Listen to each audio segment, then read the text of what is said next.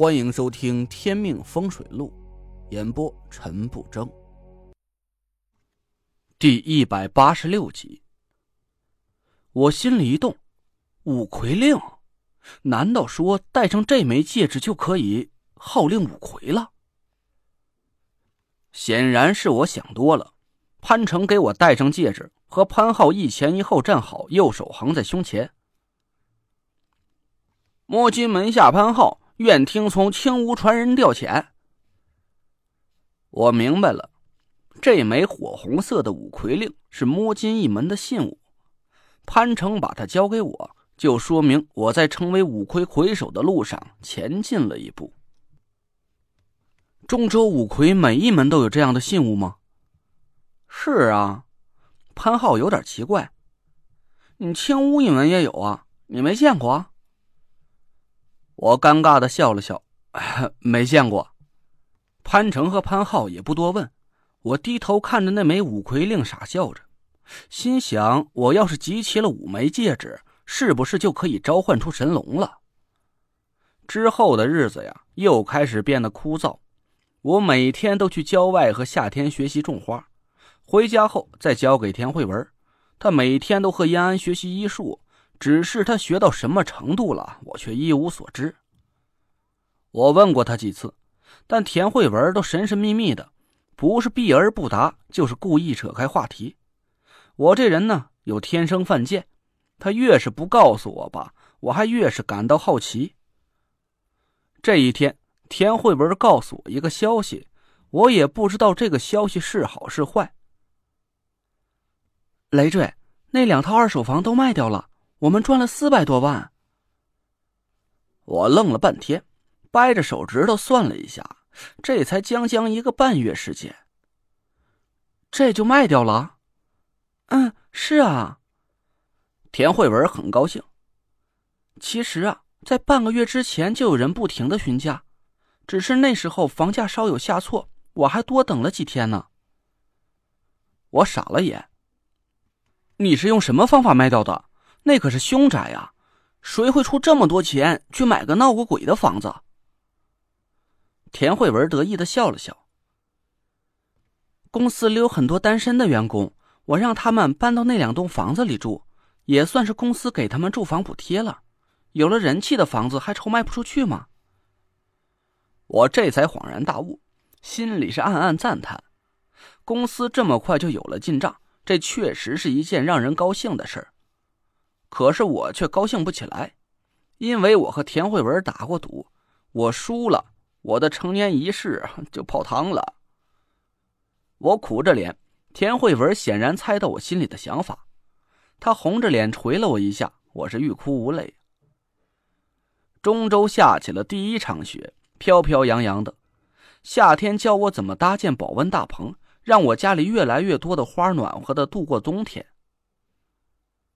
这期间，蒋亮给我打过很多次电话，都是催我到店里去看看的。我说：“陈爷，您这么当老板，我可不乐意了。我也不求您能来卖东西，可您好歹来瞅一眼呢。咱店里现在生意可火爆了。哎，对了，您还记着咱店是在哪儿吗？”我都让他给逗笑了。自打我盘下博古轩到现在，去店里次数顶多不过七八次。我确实有点记不清博古轩在哪里了。行，亮哥你辛苦了，我这就来店一趟。你就别装了，你让我去店里，不是就想让我吃个饭吗？行行行，地方你挑啊，我请你。蒋亮哈哈大笑起来。我开着破捷达出了门。路上，我接到一个电话，是田天祥打来的。累赘啊，你现在有事吗？没事来家一趟。爸昨天得了个宝贝，咱爷俩喝一盅。田天祥的语气很兴奋，我笑了笑。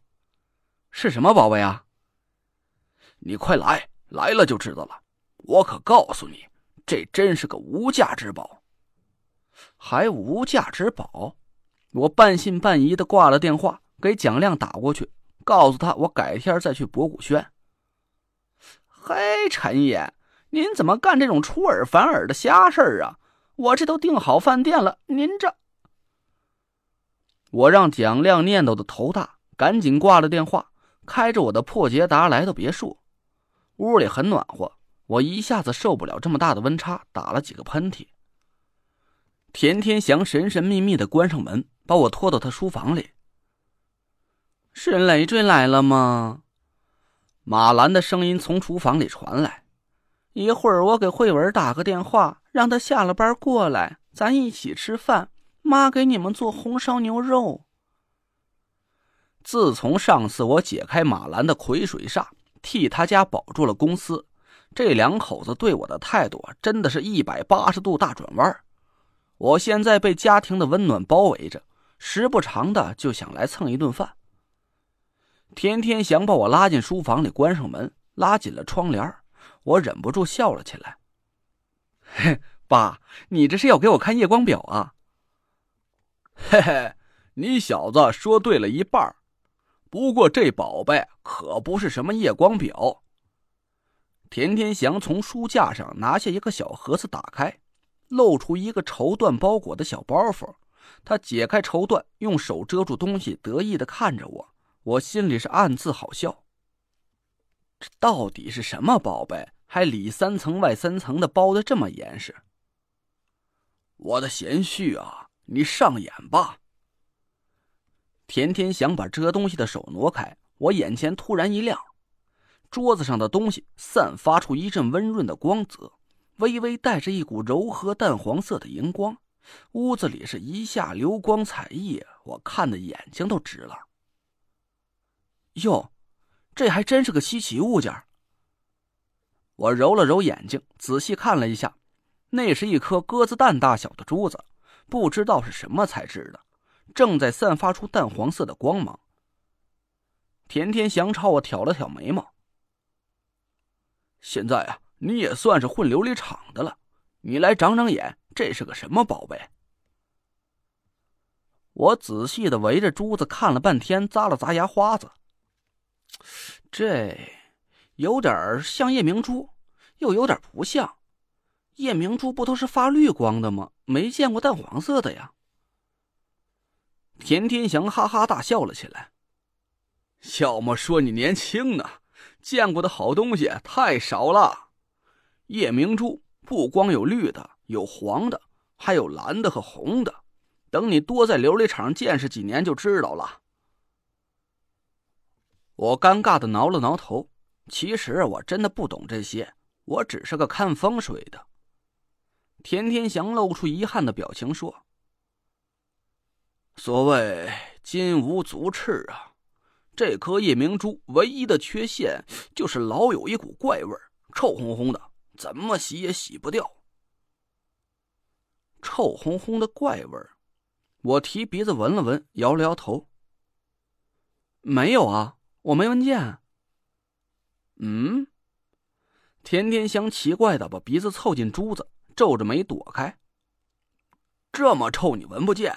可能是你刚在外面冻的吧，鼻子有点不灵了吧？呃，可能是吧。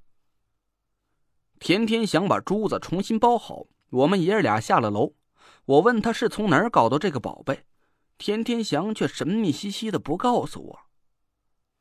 田慧文下了班，赶到别墅，我们一家人一起吃了饭。田天祥又忍不住拉着田慧文跑到书房里展示了一遍他的宝贝。马兰斜了他一眼，也不知道从哪儿弄来个会发光的玻璃球，天天猴献宝一样的找人过来欣赏。我看你是魔怔了。田天祥不理马兰，一个劲儿拉着田慧文欣赏他的宝贝。田慧文趴在书桌上仔细看着珠子，鼻尖离珠子不到两公分。田天祥愣了一下：“慧文啊，你离这么近，味道熏的你不难受吗？”味道？田慧文奇怪的看着田天祥：“什么味道？我没闻见呀。”